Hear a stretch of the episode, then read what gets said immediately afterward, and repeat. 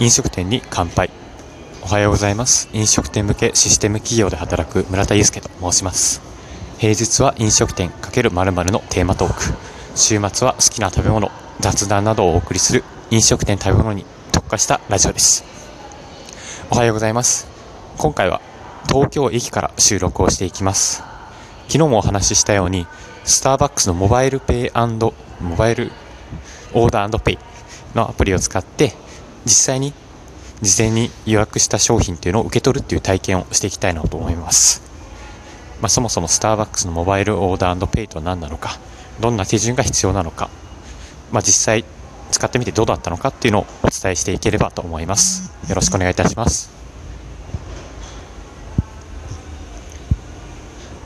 そもそもモバイルオーダーペイというのはスターバックスアプリから始める新しいお持ち帰りのスタイルというアプリで事前にオーダーと支払いを行いレジに並ばず商品を受け取ることができるというサービスとなっています。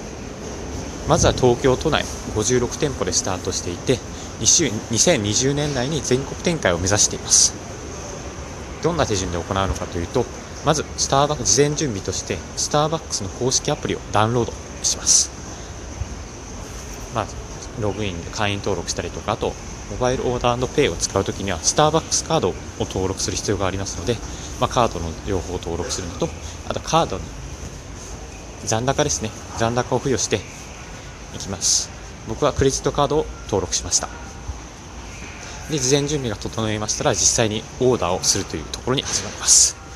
まずスターバックスの公式アプリを開きホーム画面でオーダーするというボタンがあるのでそちらをタップ。近くの店舗であったりとか商品カスタマイズを選択してください。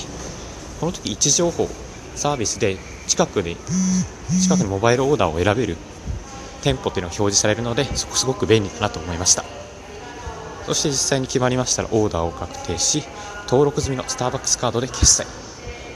そうしますと受け取り番号というのが取得できるので店舗でドリンクを受け取るということができます。ではこれから注文した丸の内の店に行ってき行きたいなと思います。ここからちょっとライブ中継となるので、うん。まあ、実際どんな感じで受け取るのかっていうのも少し感じられ感じていただけたらなと思います。はい。では行ってまいります。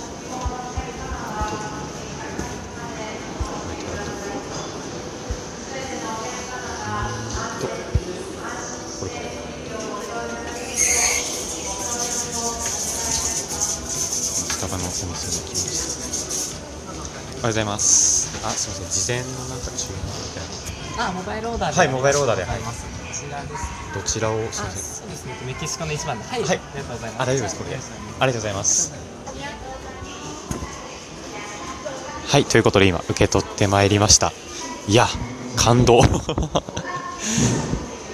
その事前アプリにアプリの画面を見せてああごめんなさい。お店に着いたらなんかモバイルオーダーというところに僕の商品が置いてあったんですよね。でその商品を受け取るために店員さんに話しかけてその画面を見せるだけであ商品が一致しましたって形でもう待ち時間ゼロではい受け取ることができました。これ本当に朝のお忙しい時期とかミスって受け取ってあとゆっくりするみたいなことができるんじゃないかなと思います。まあ今の体験すごくスムーズだったのでこれからも使い続けていきたいなと思います。本日もお聴きいただきありがとうございます。ではいってらっしゃい。